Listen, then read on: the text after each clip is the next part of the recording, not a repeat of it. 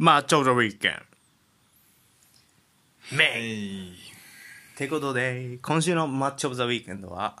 えー毎週我々がね、1試合セレクトして行うマッチオブザウィークエンド。うん今週は、えーラツィオ対インテル。はいラツィオホーム、そうねスタジオオリンピコですな。うんということで、えっ、と、ラツィオの先発からいきましょう。はいゴールキーパー、レイナー。うんで、えっ、と、4バック、右からマルシッチ、フェリペ、パトリック、フィサイ。うんで、えー、433の中盤底レイバールーカス・レイバー、で、えーミリンコビッチ・サビッチが右インサイドハーフで左のインサイドハーフにバシッチうんでえっ、と3トップ右からフェリペ・アンデルソン、えーインモービレペドロうんはいで一方のインテルはいインテルが、えー、と352かなで、うんゴールキーパーハンダノビッチ3バック左からバストーニデフライシクロニアル、うんいつものやつやねでアンガーブロゾビッチで左ウィングバックディマルコ右ウィングバックダルミアンうんで、えー、と中盤左インサイドハーフガリアルディに右インサイドハーフバレッラうんで、えー、と前、まあ、ツートップ気味にジェコペリシッチうん結果、はいえー、3-1でラツィオ勝利必要でしたねシュート数ラツィオ19枠内シュート8インテル、えーシュート数12枠内シュート4うんボール支配率ラツィオ53インテル47とはいなってますなということでインテル今シーズン初めての黒星ああなるほど初黒星そうまあラツィオは、まあ、負けたりとかしてるんやけどまあ、うん終わりましたねいやこれも試合面白い試合やったね特に後半って感じかなうん前半そうねはあれやったう,、ーんどっちの話からしようかなうんまあちょっと初めて見たっていうのもあってインテルはいはいはい前半ねあの試合展開を言うと前半支配してたのはインテルって感じだったかな、うんうんブロゾビッチの上下動と3バックでボール運びながら両サイドのウィングバック使ってうん幅ひ幅広く攻めてうんなんか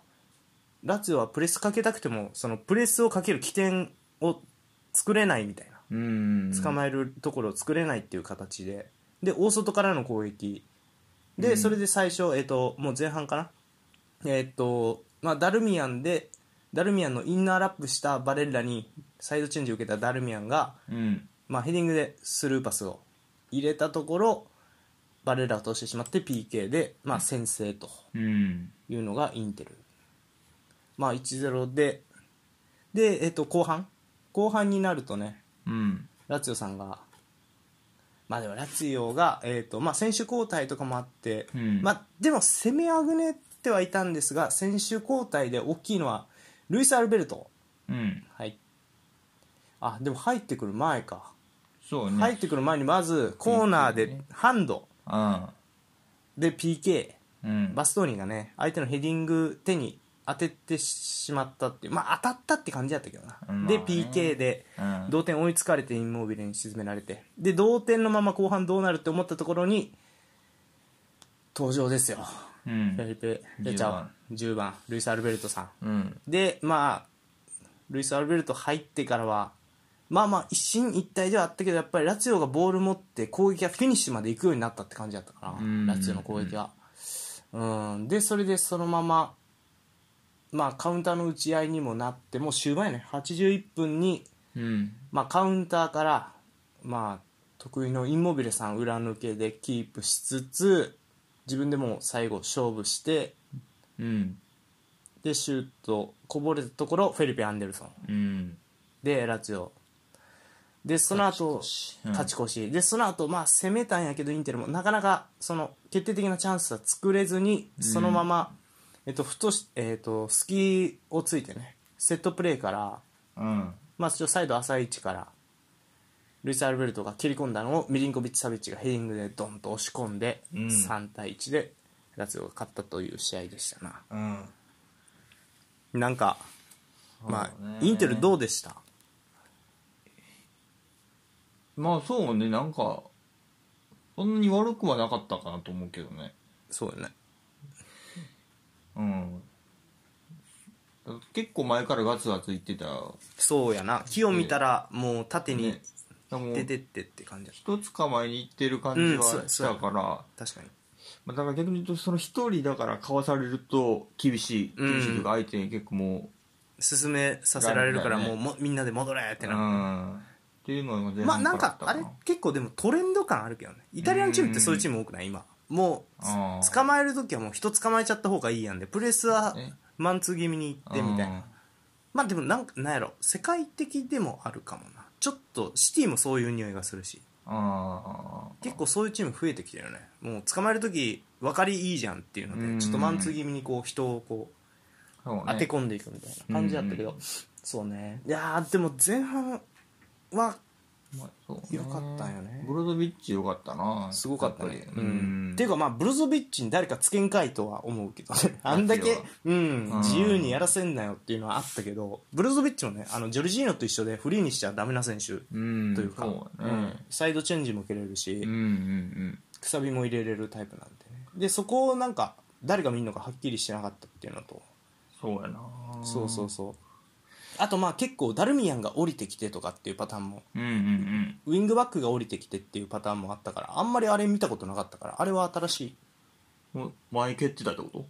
えーっとねそ誰が中盤の手選手が降りてきてたねもうウィングバックは上がりっぱで4トップみたいにしてなるほどなるほどそう3と3でビルドアップするっていう形が多かったんだけあどー今回ウィングバックが降りてきてみたいな形もあったからうんうんまあちょっと自陣で回してみたいなでフォワードにつけるみたいな形で打開は狙ってたんやけどうんうんまあじゃあ新しい新しいちょっと新しい、ううんん、まあでもまあうまくいってたんやけど、うんそうでえっとねそうあとはまあバレッラがなんていうんかな右のうん右のウィングバックの内側のもう言ったらなんやろシャドウみたいな位置におったよね、うんほとんどそう出ね入りしててまあそれも相変わらず機能してんなって感じだったしディマルコも良かったなああ俺あんま見たことなかったけどイタリア代表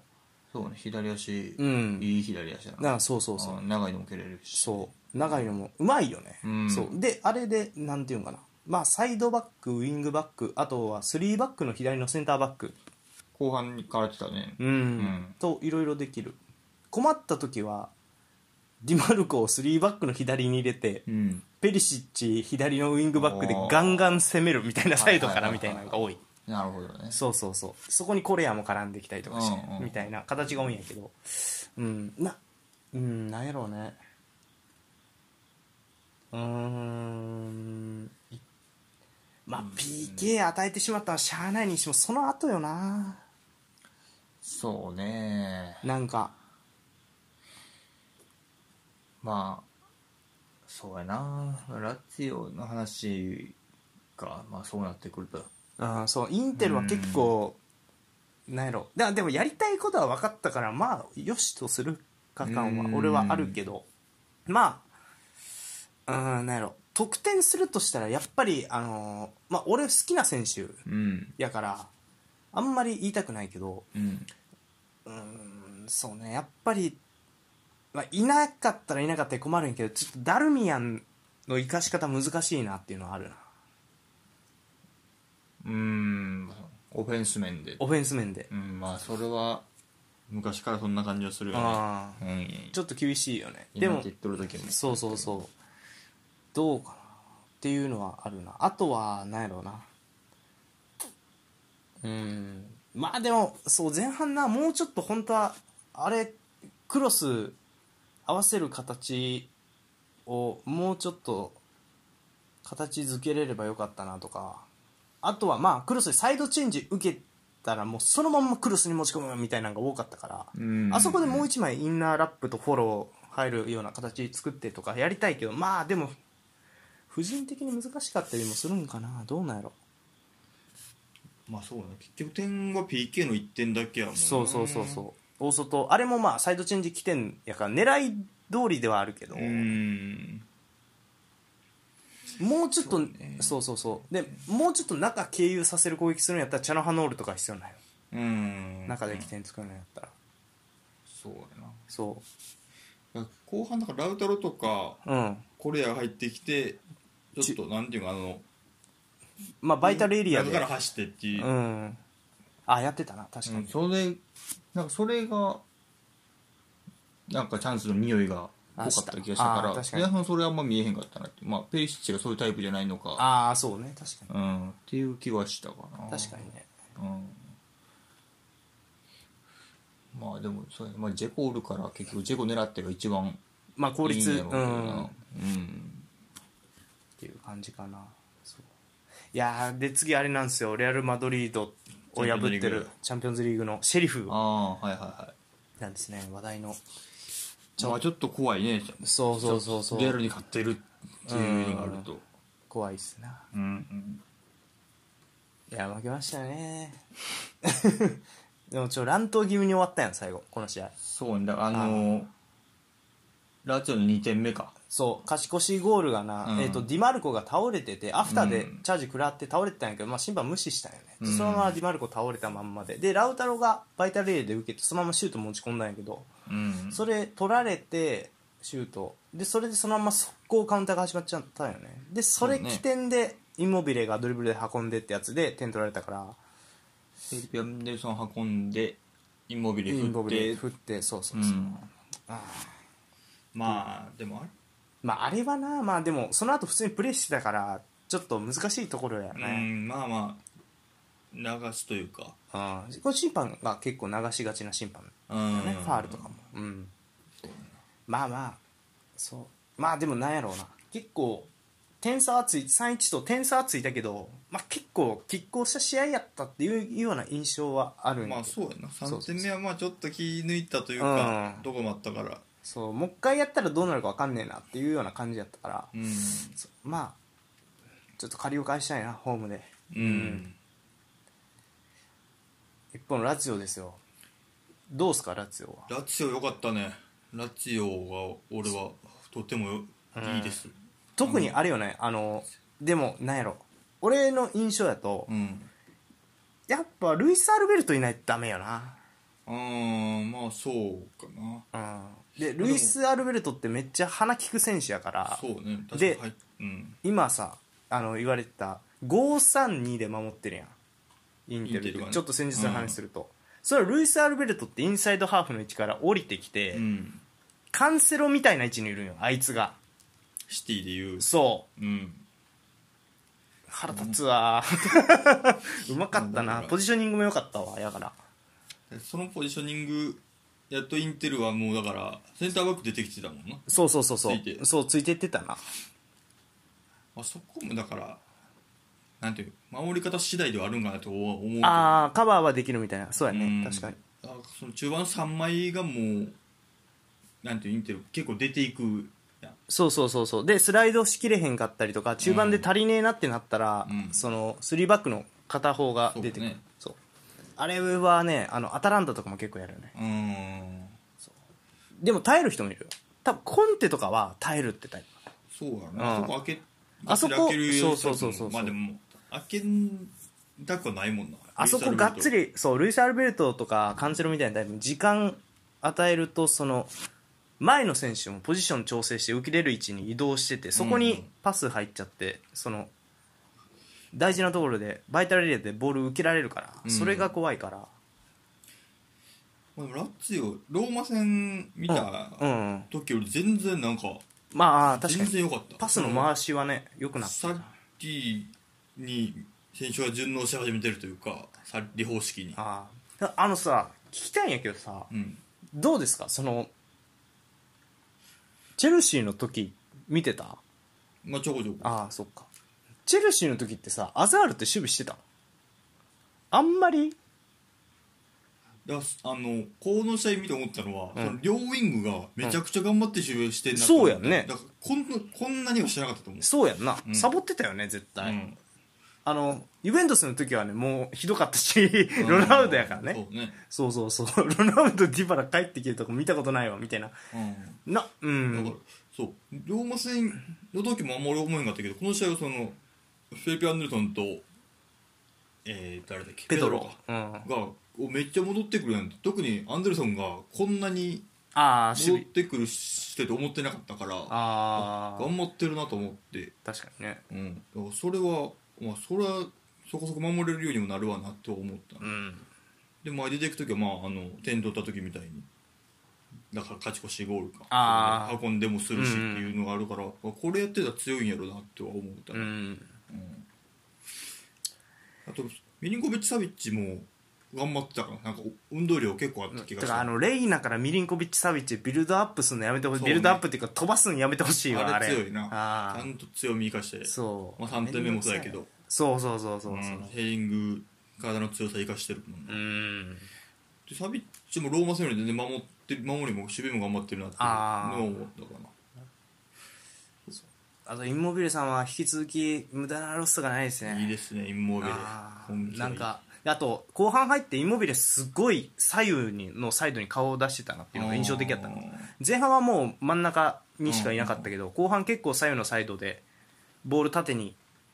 あの出すようなパスラインを作るっていうのうんうんでうんうんき幅広く動いてちょっとこれきついなみたいな感じだったポジションをしてる時ロベルトからインモービルそうそうそうそうそうみたいなのもあったしなそう無駄に失うことほんと減るよねインモビルうん調子いい時で左サイドに流れるの好きやから左サイドに流れる、うんうんうんきつかったなマジで途中からできたあの右サイドの足速いやつ何やったっけラッツァーリあれもいいな早いねうん早はいいそうあの、なんやろどっちかっていうと今やってることって多分偽サイドバック的なことやりたいんやと思うようーんだからなんていうかな左のサイドバックってあの被災ってやつなんやけど右利きなんよねああそうそうそうでなんかなんやろうなうんどっちかっていうと偽サイドバックっぽいことやりたいんかなみたいな感じがした攻撃の時は、まあ、センターバック2枚と、まあ、うんインサイドハーフ、じゃあアンカーとでそのちょっと絞ったところにサイドバック置いてみたいな感じだったけど、前半はあんまやったけど後半そこにやっぱりアルベルト入ってから全然そのなんやろうな前半もう回しは良かったんやけど、うんちょっとフィニッシュまでつながりそうもないなみたいなこれあるとしたらフェリペ・アンデルソンの独力突破みたいなのから、うんうんまあクロスでインモビレぐらいの感じかなって思ったけど後半ルイス・アルベルト入ったらもう全然ちゃうチームやったうらんもうめっちゃ強かったわそうねああ強かったわあれはそうあとまあそうね言う通りラッツァーリも嫌やった正直、あの時間帯にピンピンしてるアルベルトとラッツァーリ入れんのはあのなんやろこれが策なんやとしたらめっちゃいうん嫌やなと思ってこんなやつ入れてくんなやみたいな、うん途中にとは思うねそうだからラツィオはちょっと楽しみだな今後ちょっとこれ続けれるならうん全然もう絡んできそうやなっていう上位あ争い上位ねそう、うんでもマキオなんかさこのラツィオをボローニャが完封してたりするのよ謎なんですよだからセリア今あ ーそうでそうかガチガチに固められたらちょっといや逆なんよボローニャってあのイケイケなんよあそうなんいけいけ多分もうほとんど全員マンツーで捕まえてみたいなだからなんていうの冨安ってボローニャから言ったやんで冨安ってあのーなんていうんかなレベルが今高いって言って言われてるけどあそうもともとほんまにめっちゃいいサッカーするの結果が出んだけでってっていいうチームやねんボローニャだから逆に言うと結構前からもうガチガチにはめてったら結構あのプレス前半とかもさプレス受けてラツィオがちょっと苦しんでたみたいなとこあって、うんうんインテルのグループだからあれは逆にそういうチームの方が勝機あるんかなって感じがするねラツィオそう試合によってはちょっとまだばらつきもあるばらつきもあると思う感じあとそうそうそううん精度とかもあるやろうしそうレイバーどうでしたルーカスまあそんな目立ったことしなかったけど逆にそんな大備きなミスもなああ確かにねくできてるって思えばうまあんありいいじゃかあなっていう感じはまあうんさっき的にそこがいいんかっていうのは前も言ってたと思うけどそうねまあジョルジーノとかと比べちゃうようねんとは思うけどまあ別にかもなく不可もなくでよかったよかった確かにうんそじゃあ最後にじゃあちょっとインテルのあれを言っていいですか僕の思いというはいはいかまあまあちょっとしこの試合以外の、まあ件についてなんですけどそうですねなんかちょっとでも巧妙は見えたかななんかずっと問題やったのは前からのプレス食らってうんボール進められへんくて、後半疲れ果てた時間帯に打ち合いして事故で勝つみたいな試合ばっかりがうん多かったんやけど、でもなんか修正とかは得意な監督なんかなって思ってて思ってたんやけどちょっとやっぱ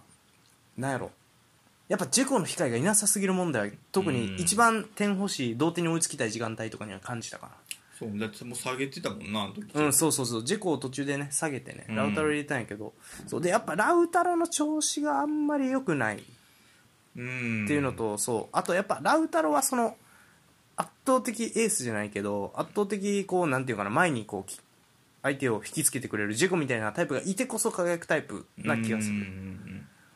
けど、そう、で、まあまあ、アントップやって悪くもなかったんやけどね、昔は。うんうんだから、うんなんとも言えへんねんけど、、まあ今調子が良くないうん、かな。うんそうっていうのとあとはやっぱりでも結構ねそのずっと出てる選手っていうのが3バックはずっと出てるあの3人と、うんそうバストーニも、まあ、ハンドしちゃったけど、うんまあ、そんな悪くないから、うんまあまあまあでシュクルニアルと、まあ、デフライは安定のって感じだったんやけどうんでブロゾビッチとねバレッラがずっとず出ずっぱりない、はいはいはいはいでこのスタイルた結構あの2人に依存してる感ないうんそうねブロゾビッチ抜けたらよっと痛いいやそうそうそうでブルゾビッチ途中交代させるときはバレラがそこやってああいう感じへのーボール振ったりとかもするんようんだからちょっとねやっぱ怪我に戻ってこん あの戦士ってはいはいステファノ戦士っていう選手がいるんやけどその辺戻ってこんとちょっと中盤はきついわうんそうかといって取れへんしな金ないから 結構うんなんかやっぱりもうちょいなんやろないろんなメンバー夫人試してと例えばなんやろなバレッラにボールもボールバレッラって入り込む仕事ばっかりしてるから、うんそうじゃなくてバレッラにもうちょっとボール振る仕事をさせるとか、うんなんかその多分いろんな選手の適性見ていろいろまたいじってほしいなっていう感じかなあとはまあダンフリースはいいからダンフリースの出場時間をもうちょっと伸ばしてもいいような気がすあーるうん悪くないと思まあそうだダンフリースとあの何やったっけ左はうディマルコでいいんじゃないかって感じうんそうんうでも攻撃的すぎるからうんまあそうねダルミアン使いたいってなるようね、んまあ、ダルミアンが何回か何とかしたシーンもあったし、うんそう難しいところよなやからそうやなまあバランス見ながらやってんかそうそううん難しい、いざってなったらでもしあでもそれ厳しいかなシクルニアル下げてダルミアン右のセンターバックとかも見てみたいけどねそこで運んでって内側にダルミアンが入り込んでいくみたいなのやったらダルミアンの性能も生きるかなとは思うそのディマルコが左でやってるようなセンターバックの時のインナーラップの仕事をうんをダルミアンにさせるとダルミアンはより生きるタイプかなとうんうんそうサイドチェンジ受けてなんとかせいは結構きついと思うわその適性的にうんうんそうそうやなそっからそうっ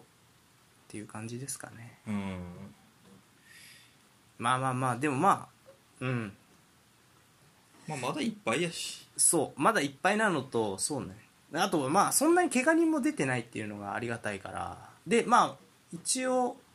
うんまだ序盤やしね20日は合わせやし、うんまあ次というかまあこれから大変な相手がねミラノダービーなりユベントスなりうん続いていくんでそそうねううんまあそうですねまあまだ両チーム完成してるわけじゃないしうん、と思いたいねいやインテルは結構完成そこ見えてるような気がするけどな なんかサッリはまだなんていうの今までのチーム見る限りって感じやけど俺ラチオのインザギとか見てたけどそんなにこれ以上ないかなっていう感じ、なるほどあねとはもう選手が頑張るかもう選手の役割をこう入れ替えて、うんハマるのを待つかどっちかやからうん、そうね選手補強できないってきついねこれ外部でこう外部補強して刺激を与えたくても多分できへんと思うからこの冬も。うん抜かれることはあってもブルゾビッチとか噂出てるしだからうんまあまあっていう感じですかはい以上ですかねそうはでいすねということでまあちょっとまたラツィオはね気を見てそうやな見てみちましょうょっと見ていきたいねうん、ラツィオイベントスあたり面白いんちゃううんそうやまだやってないんでねはい以上ですかなはいちょっと落ち込みましたよ僕 はなんだかんだ傷ついてますまあまあまあ負けることあるからねそうやねうん負けることある、はい以上今週のマッチオブザウィーケンドのコーナーでした、はい順位のコーナー CL 編はいはい今週はね、うんあの CL が、えー、と3節1周目グループリーグ終わってねはいはいはいうんグループリーグでちょっとそれをね振り返っていこうというそう CL 前半終わったよね前半戦そうが前半戦が終わりましたうんということで振り返っていきましょはいう順を追ってねはい、うんってことでまずはグループ A うんはいえっ、とグループ A がね1位パリ・サンジェルマンはい2位マンチェスターシティ3位、えークラブルッフェ4位が、えー、と3連敗のライプツィヒとなってます上から勝ち点が7640うんいやーこれすえっ、とねパリ・サンジェルマンは初戦かなクラブルッフェに引き分けて大丈夫かって思ったんですが、えー、とシティとライプツィヒに連勝して勝ち点7となるほどで、えー、とシティもパリ・サンジェルマンには敗れたんですがそれ以外には勝って勝ち点6と、うんでクラブルッフェはライプツィヒに、えー、と勝って、うんえー、とパリ・サンジェルマンに引き上げたため勝ち点、えー4となっていると、いやライプツィヒ厳しいね3連敗そうライプツィヒ3連敗はあんま予想してなかったマーシュ監督というねアメリカ人の監督なんですが、まあ監督代わり選手も抜かれで厳しいんかねやっぱりああそうねうんなんかそうあんまダニ・オルモとかあんま出てなかったんじゃなかったっけな、うんわかんないけどということでまあでまあパリとシティが走ると思ったけどおちょっとパリが勝つとは思わんかったなシティにねそうねうんパリ勝ったなそうちょっとこれはねすごいですねで次がシティのホームなんかな分からんけどなんでちょっとまあ第 2, 第2ラウンドメッシ対ペップの第2ラウンドもねそうまあここまあ普通にパリシティ行ってほしいねうんはいそうだねと考えても確かにそして死の組となってますグループ B1 おい位リバプール3連勝さすが貫禄のそして2位アトレティコがえ勝ち点4うんそして3位ポルト勝ち点4、うんえー、と両方ともね1勝1敗1引き分けでうんそして、えー、と4位ミランが3連敗となってます、グループ B はいリバプールが貫禄の3連勝いやーアトレティコにも勝ったね、うんサラさすがやったねまたそうねすごいねこれ今のサラやっぱすごいわうん今週末ユナイテッドですいやなんかさ思ったんやけど、うん今なんかねスタッツをなんとなく見てたよプレミアリーグの、うんでやっぱズバ抜けてサラグリーンウッドがいいよねこうグリーンとそうそうそう、もうあのドリブルとかシュそのシュートとか打ててるどどえらいミドルそうそうそうそうそうなんやけど、ん二2人ともオフをしっかり取ってるんですよおおーおーなるほどそれはあオフ結構シーズンオフってことそあうあで他の選手トップフォームの選手たちってみんなユーロなりなんなり出てるわけじゃないですかコパアメリカなりうんシーズンオフに、うんだから結構サラーの今の調子はそれでかいんかなって思ったりはせんでもないねちょっとなるほどねちそうょっと俺の予想当たってるんじゃん多分開幕の時優ああ言勝とっリてバたプールねでそうそうそ言ったのが、まあ、確かにそうかもな、疲労ないわけやもんなその時、まあ、回復できてるわけやうかうら、んまあでもさすがやね、うん今のアトレティコポルトミランそんミランは厳しいねミラン厳しいねうん3連敗してもうたら厳しい、うん、初戦えー、と初戦のリリバプール戦は逆転というか追いついたんやけど、うん追いついたん逆転やったっけなリバプールに負けて、うんまあ、アンフィールドやったんやけどねで、うんうんアトリティコ戦ケシエが退場して前半のうちに数的不利の上逆転されたとうんうんでポルト戦は普通に力負けしたみたいでうんまあポルト強いからなポルト強いんやなポルト監督優秀ですよセルジオ・コうんンセイソンっていうもともとポルトガルの名選手が今へー監督やってて、うんあのシメオネうんみたいな人監督ですね442、うん、まあじゃあまだアトレティコも分からんな勝ち点並んでるし今アトレティコポルトねの争いになるんやろな、これリバプールを、俺はいけそうやけどもそうねうん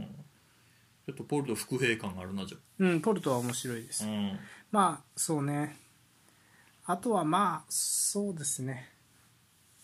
うんリバプールからするとねあのなんかクロップとうんえっと、シメオネがね握手し試合後に握手せずにシメオネがそそそくさとベンチに走っていったっていうので、うんうんうんちょっと話題になってました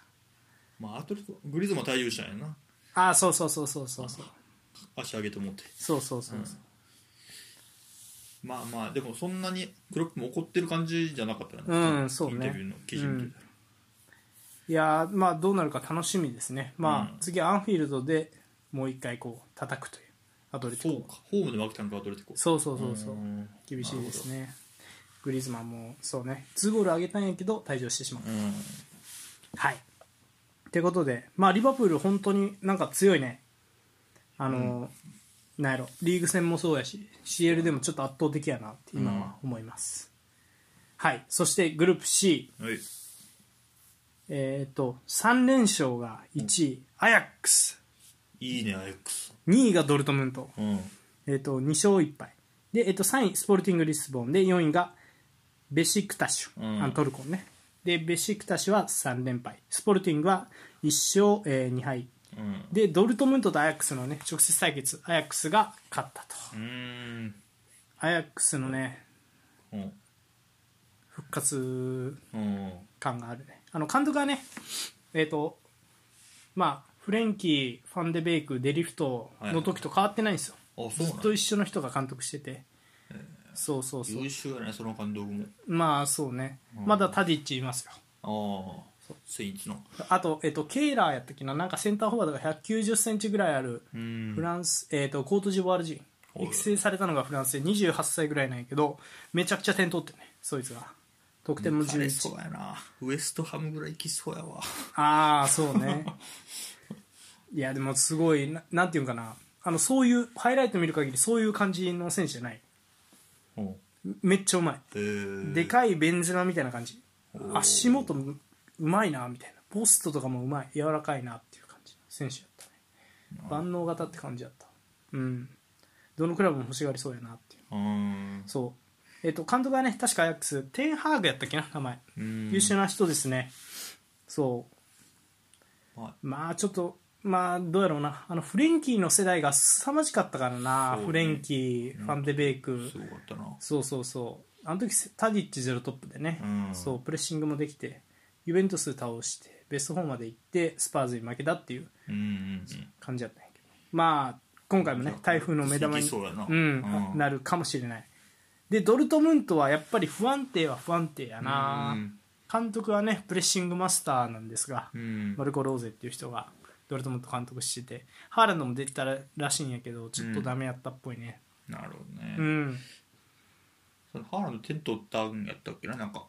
そうそうそうハーランドは、まあ手間取ってうん。まあ、まあ、ここもわからんか、まだ。うんドルトムントアヤックスとドルがト調ムン子ト崩したら。うんうん。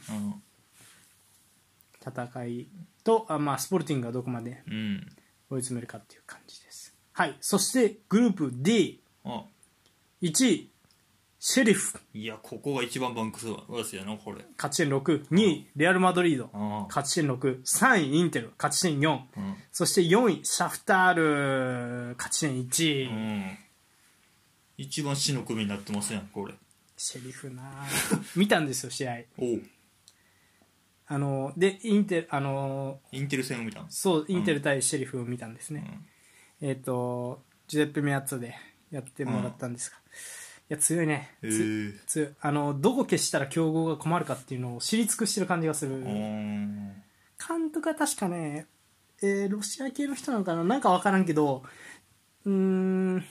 なんかあとワントップのやつもねワントップかなあれウィンガーかななんかうまいやつが一人いて、うんそいつに寄せてっても取れんのよねでへーカウンター成立させられるみたいな感じが目立ったかな意外と縦の推進力ある選手がいてファイブバックで守ってうんうん刺してくるみたいな感じ、いや、今シーズン始まるまで名前も聞いたことなかったな。いやー面白いですねシェリフそういや、厳しいね。これは、インテルは次ねでレアルとのインテルうん。インテル次は、えっとシェリフアウェーでシェリフに乗り込んでその後シャフタールで最後レアル・マドリードかなシェリフには勝ったんかいインテル勝ちましたインテルはシェリフ。フに勝ってレアルに負けてシャフタールに引き分け、うんなるほどうね。ん、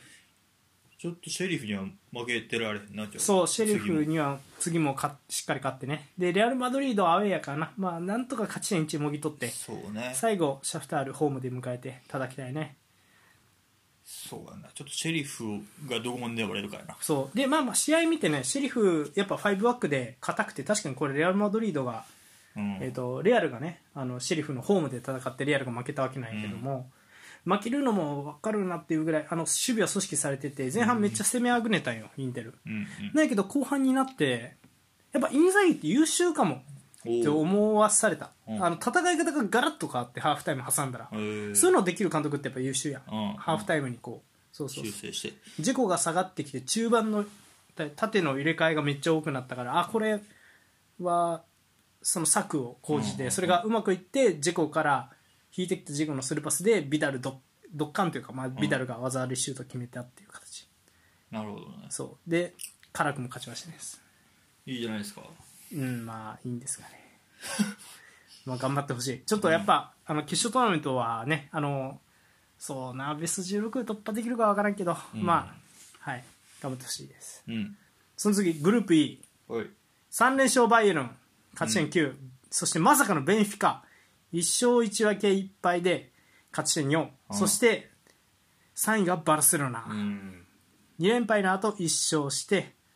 えっと、勝ち点3そしてディナモ・キエフは、えっと、1分け2敗勝ち点1と沈んでます4位まあ、強いね、バイエルン、やっぱり。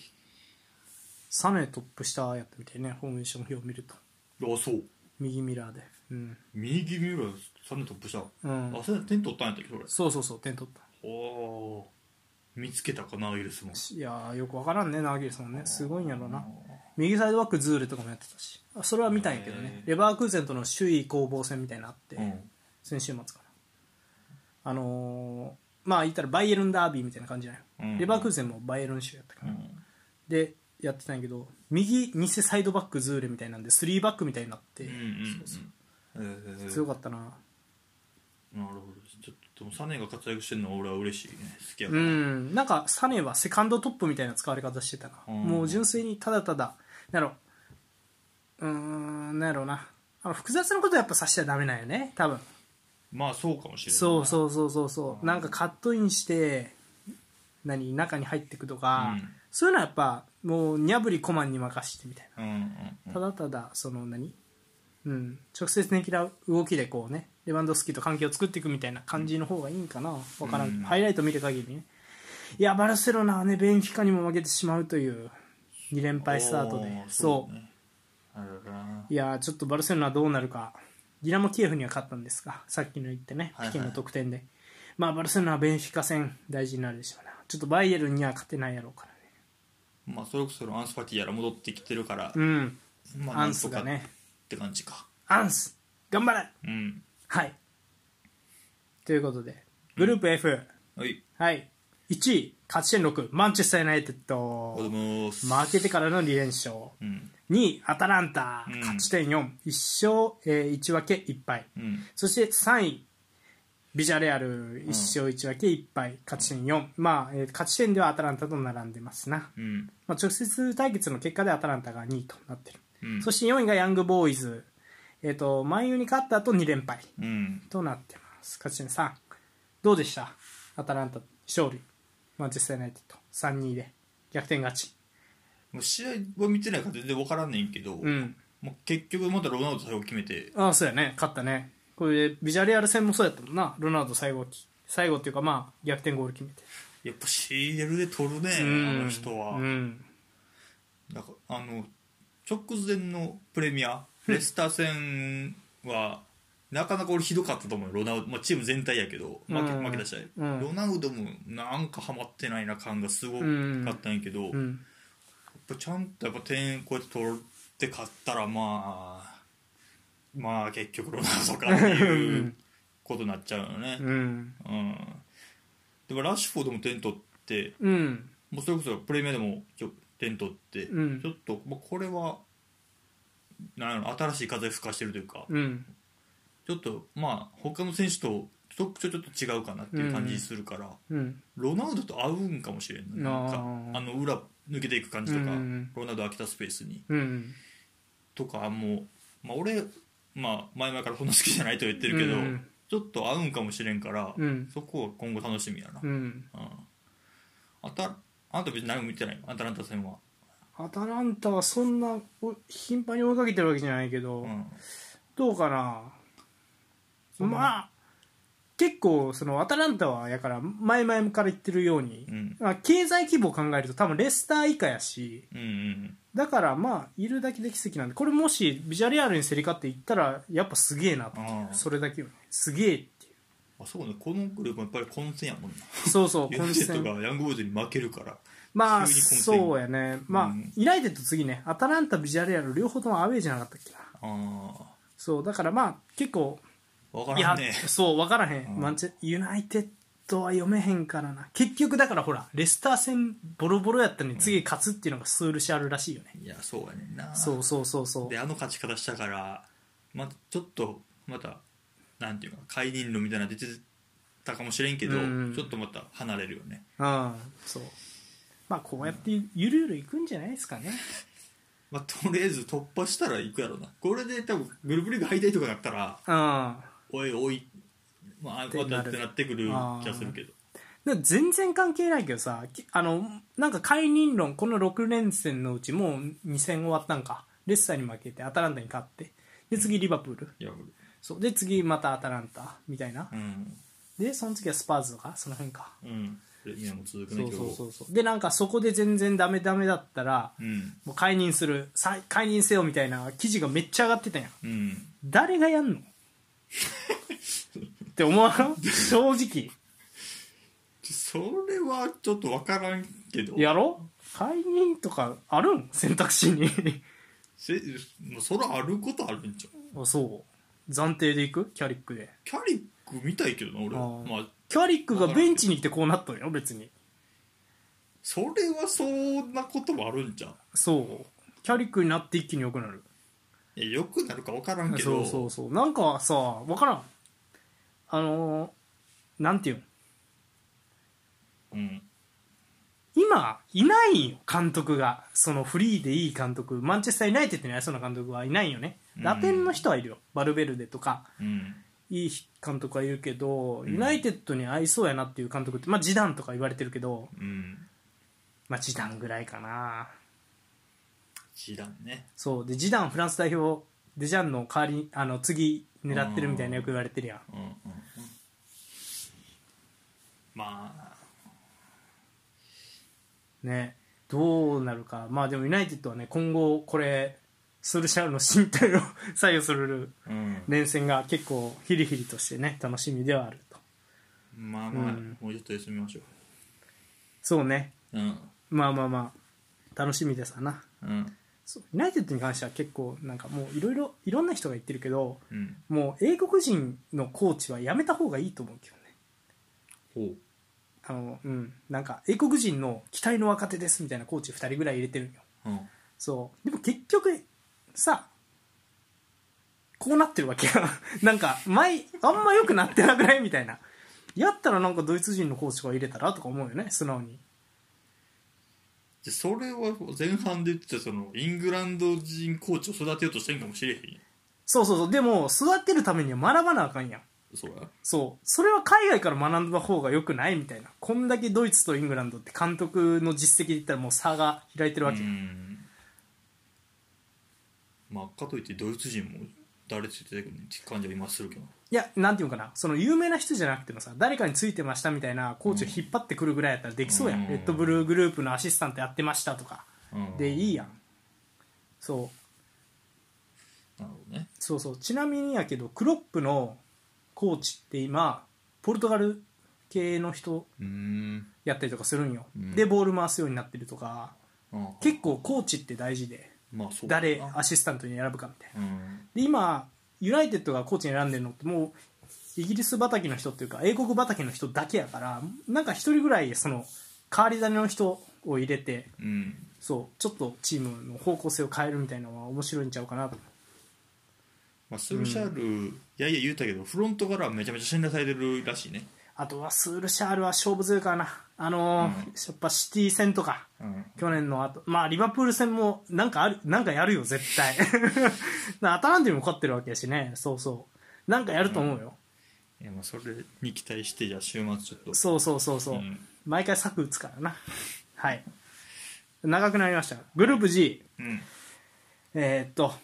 まさかのこれねグループ G はね結構意外とその中堅どころで強いチームが揃っているんですが1位がザルツブルグいやー来てるね勝ち点7うんそして2位がセビージャ、うん3引き分け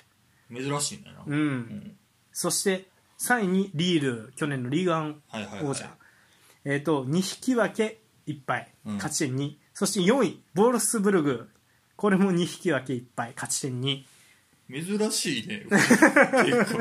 勝ってんのがザルツブルグだけって。セビージャもリールもボルフスブルグも勝ってない。引き3分け匹ばっだかりけの。チームがそう1個あるいいとこうなるんかってう感ん。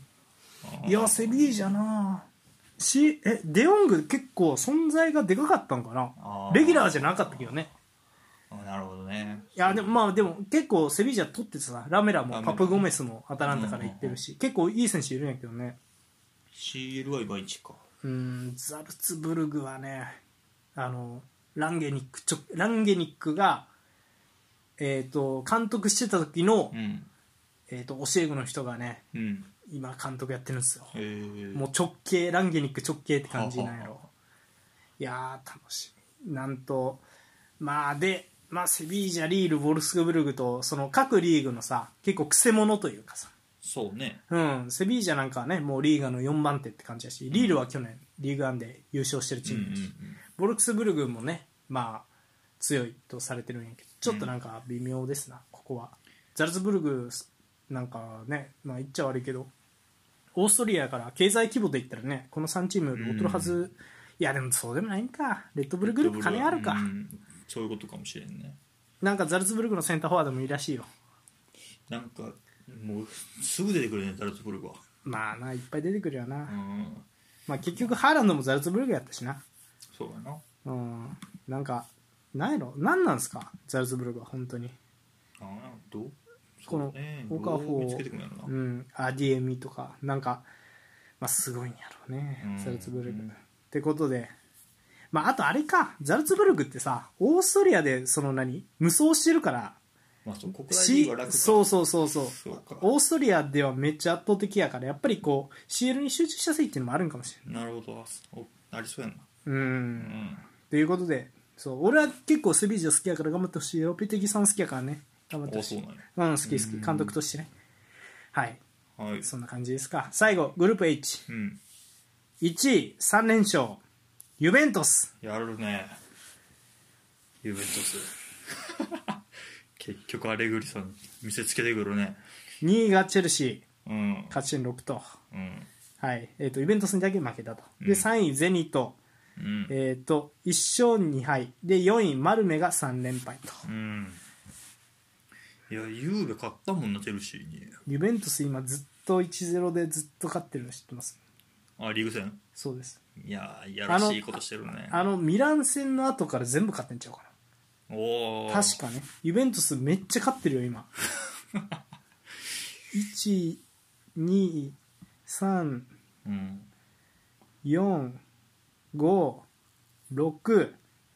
6連勝中ほーしかもその中にチェルシーもローマもあそうかローマに勝ったんかそう含まれてると次インテルですよ、おおそうね来週今週末ビッグマッチ多いもんねそうなんですうんうん嫌ですね 一重に なんでチェルシーに勝ったチームとやらなあかんねんそうやんなチェルシーに勝ったもんなそうなんかねでチェルシーねあの勝ったんやけどベルナーとルカク両方怪我したっていう確か今節うん試合そうでそうそうあーちょっとチェルシーも厳しいかもしれんないやイベントスすごいな何なんすかやっぱアリグリさんってことなんかな分からんもううんまあそうやろな失点ゼロやで3試合やってすごいねそれはそうか失点ゼロ意味分からんもうバイエルンとイベントスだけやねん失点ゼロは確かはあバイエルンもゼロかあーバイエルンバイエルンもすごいしなんなんいややっぱりなんやろななんやろうねあるでも得点5点しか取ってないからな言ってまあ1-0-1-0まあそんな勝ち方ないよそなうそうそういやいやそそっちにしたんちゃうもうあこのチーム点は取られへんなこれじゃじゃあ守ろうかっていうみたいなねうんいやなんか本人も言ってたよねあの今のチームは選手見たらあの速攻向きの選手が多くてポジションあんましんどいんだよねみたいなこと本人が言ってるからね、まあまあそう考えたらまあモラタモイズキーン両方ともうんうん確かにカウンタースペースある方が生きる選手というか消えたとかまあそうねキエザとかもそうやろうし、うやりたくないですねそして去年のじゃあチェルシーは、まあどうせ上がってくるんでしょうな、これは。チェルシーもね、あの、まあチェル失シー点はあの、キーエーゼに取られたやつだけやからね、上がってくるでしょまあまあ来るでしょうチェルう。シーはうん、そう。うんまあここはそうねこのグループやっぱりそうやろうなユービチェルシーやろうなあー結局ユベントスはうんなんか今シーズンもしベスト16突破したらやっぱレグリカってなるよ ななんか 結局あれレグリカよってなるよねうん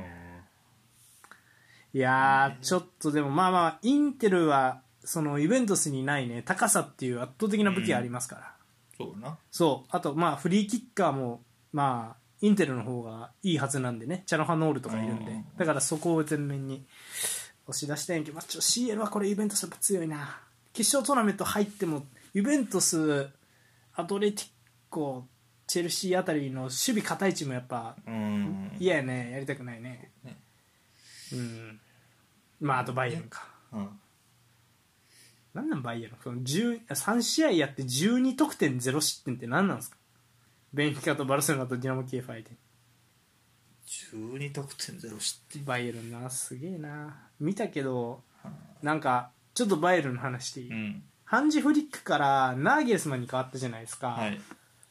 あので、まあ、縦の速さとか、うん選手のポジションチェンジしてからのうん攻撃力とかは多分ハンジ・フリックの時の方があとうん前へのハイプレスとか、まあ強烈やったねそうそうそうハンジ・フリックの方が良かったと思うんやけど、うんでもこのバイエルンナーゲルスマンのバイエルンちょっとだけ見たやんあのぬるあのバルセロナ戦とか前半だけ、うんうんうんこう気づいたら囲まれてるみたいなバルセロナの選手たちがみたいなあのどっちかっていうと真ん中でピッチの真ん中で捕まえてくるみたいな、このバイエルンの方がうんなんやろいい気がするあのナーゲルスマンのバイエルンの方が理由は、うんハンジ・フリックのバイエルンは結局怪我人が出て去年 PSG に負けたんですよレバンドフスキおらんかったねレバンドフスキだけじゃなくてあれズーレもゴレツカも怪我したよねフあーァーストレグであセカンドレグやったかなどっちかでうんあれは怪我人出るようんまあそうやなそうそうで特殊やったじゃないですかあのリスボン大会というかあの、まあ一試合やったもんねそうハンジ・フリックがチャンピオンズリーグ取った時ってやっぱ特殊やったしチアゴおったし、うんそう、まあ、全力で言っても壊れなかったしまああの時ってねベスト4フランス勢とドイツ勢だけでおおそうそうでなんでかって言ったらあの両リーグコロナの間休んでたよねうーんそうあの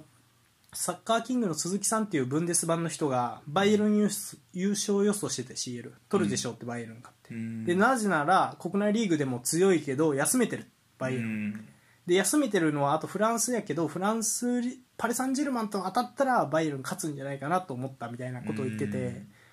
そうでそう考えるとナーギルスマンの方があのセカンドレグまである通常大会のちょっとなんていうかなまあ言ったらマラソンじゃないけどさうん長期間戦うっていうことに関してはリスク取ってない分、うんそう安定して勝つんじゃないかなっていうようなことは思うねなるほどなんかこっちの方が失点せん気がするまああすまあ実際ゼロやしなそううんまあそうかもしれないって確か思にうなんかうんあの方が手堅いというかうん性格は悪いね ナーゲルスマンの方がなんか仕上がったチーム見るとうん気づいたら囲んでるみたいなっていうような気はしますうねんだからだまあただねもちろん若干はあるけどねズーレとかやっぱりスピードでついたらなんとかなりそうな気がするし、うんうんうん、センターバックの質は多分アルバもいなくなってるしねそうねスケール隙はあるありそうな気がするなるほどちょっとまあパパイルン強いって感うじやなん強いねって感じどうですかなんか注目してるチームありますうんまあそうねリバプールとかですかリバプールは今調子ええからね、うんいやアヤックスああは全然俺知らんけど選手もチーどんなチームかうも、んここ3連勝できてるまあそんな強豪チームはそんなおらんグループやけど、うんまあドルトムントに4-0で勝ってますうんちょっとこれは、まあ、トーナメントももう来そうやから、そうね来そうやねあの時のアヤックスみたいな、うん躍進があるのかちょっと楽しみやねこれ見るとこのハーラーってやつがすごいんかなそのセバスチャン・ハーラーっていう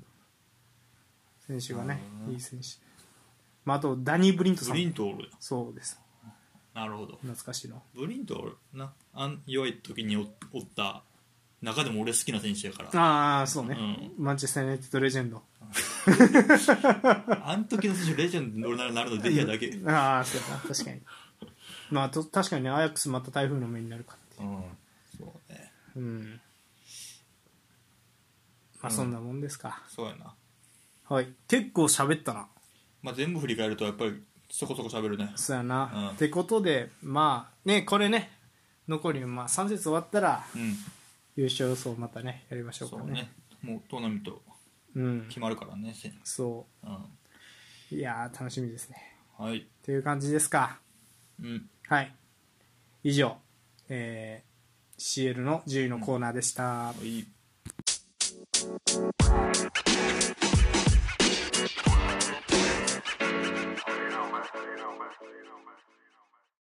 ハイニングー、い、はいやー参ったねあら始まるまたいや松坂引退しましたねまあ発表はねちょっと前にはあったけど引退試合があったね118キロいやーちょっと考えにくいね118 118キロ高校生ですよそのちょ俺肩強いからって言ってる高校生ぐらいよなそうやな出るやろなああまあもう体もでかなってたしねだいぶ確かに、悪い意味でやろうそれでかいってブクブ クショックでした、僕はまあ170勝ぐらいやったかなへえ、うんあ200いってないそんうや意外あに行ってないんやと思ったんそうだかそうかうんまあ、メジャー行ったっていうのももちろんあるんやろうけど、うんまあでもね日本人で唯一ワールドシリーズで勝ち星を挙げたあ唯一なの唯一唯一へーしかもえノーヒットノーランとかはやってないんかなでも向こうでワールドシリーズチャンピオンにはなってるねボストンの初年度うん、まあ怪物怪物より入ってきてうん、怪物やったちゃんと怪物やったよな、プロの入ってきても、うんいやーすごいな何々世代ってもう松坂そうねもうなんかやもんなそれ以外あんまり聞かんもんなそのそう黄金世代とかじゃない、うんでもそれ後付けな気するもんね松坂世代の後に黄金世代いや同じぐらいの時期なんかなまあなんか大谷世代とかも言われるんかもしれんけどあー松坂世代ほど浸透しせえへんやろうそうししかも数半端ないしね松坂世代うん本当にすごい人ばっかりでねまだだから和田とか元気じゃなかったっけあの左じゃんのうんじゃなかったっけなあーどうやったっけいやそうね確かに松坂世代はすごいなその呼び名ーすもごいよなうん、マジでな圧倒的やったよなマジで参ったね世代呼びではそうやな、そうねちょっと切ないねなんかこうねやっぱ引退そうやなするとまあ松坂か監督とかもやるんかなコーチとか監督とかやってほしいいやどうやろないやんなそうやんねうんそれはどうかなって思うよなちょっそうやななんか普通にテレビとか出てた方が面白いかもしれんなとああ確かにあんまこうね監督とかっていう感じもせんけどうんまあまあまあそうねもうゆうちゃんも引退してねまさかも引退してそうねうーんなあちょっと参ったよまあ言ったか参ったはいって感じですようんどうですか最近のそういや全然関係ないけどなんかこう引退していくとさ選手がうんまあいろいろ何こう思い出したりするやん松坂やったらまあ甲子園とか、まあ、ゆうちゃんとかも甲は子いは園、いはいで平山壮太おお覚えてる引退したんけいやもうもううもう引退してて今出てんのあの指導者になってるえー、とか10代全盛期だったよなって人っているよねおるな江川卓とかも言うやん10あいやでも江川はプロ入ってもすごかったんやっけなんかうんでも甲子園が一番すごかったみたいなピッチャーっているよねおるやろなもうそう早熟型はそうで平山もねあその高校選手権の時は一番すごかったってまあすごかったんやろなうん言われうるんしなんかそうね早熟はおるななんか伸び伸びしろがもうなかったのかプロ入って伸びへんかったのか分からんけどああそそうやなうん松坂はそのまま通用したって感じやもんねそうやなもう1年目でバンバン勝ってたしなああそうそうあの時だから上原と松坂がさうん同時入団で背でもパでもこそうやなううん早熟やな確かにうんサッカーか応援とかもそんなイメージやけどななんかあー確かに応援も早熟やったっぽいねあんまりうん俺らは現役時代は知らへんあんまり知らんけどなそうそうそう、うん誰がおった早熟の天才だからなんかルーニーって松坂感あるよなもう若い頃からすごかったしずっとすごかったよみたいなうんそうでもブクブクに太ってこあーうまあそうそうそうちょっと松坂感あるなそう考えるとすごい早かったもんなルーニーもそうやなうんまあまあウィルシャーとかをどう見るか分からんけどウィルシャーは怪我でって感じやもんね、でもにしても別に怪我でっつってもなんなんやろうな怪我だけじゃないような気がするけどねウィルシャーはうんなんかうん難しいよな選手がさ開花するかせえへんかみたいな難しいってないうゆうちゃんの時も思ったけどなんかなんやろサッカー選手でもさあの期待されてた若手でさやっぱ伸びんかったなみたいな選手ってやっぱいるやん、おるやろなスターリッチとかうんまあそうまだや代表のスタメン張っうんなんやろスターリングよりスターリッチだったもんな当時のその圧倒的にこうなんていうの期待値将来的にずっと残ってるのはスターリッチなんかなみたいな感じだったもんねまあもうスワレスと一緒にやってた時はそうそうそうだあもんのねスリートップでうんまあそうねスタリッチうんまあうんそうやななんかまああれも怪我もあったと思うんやけどなスタリッチも多う分、んね、ううんんイタリアでいうとエルシャーラがいいですよおお19でバルサ相手にも点取ったんちゃうかなペップバルサ相手とかでペップやったっけななんか忘れたけどまあ早熟やったけどちょっとなかなか厳しかったで中国行ってで今帰ってきてローマでねまだ頑張ってるけど、そうそまあやっぱりう分からんねタイミングとかいろいろあるよなアンリって幸せよねやからでうんそうああいうこうベンゲルとの出会いとかさなんかこうピタッてハマる人に会うか会わないかみたいなのって大事よなうん指導者との出会いも大きいやなででかいと思う、うんだからベラッティとか大成したの結構アンチェロッティのもとでやったってパリ・サンジェルマンでやったとかって大きかったんかなって思ったりするし、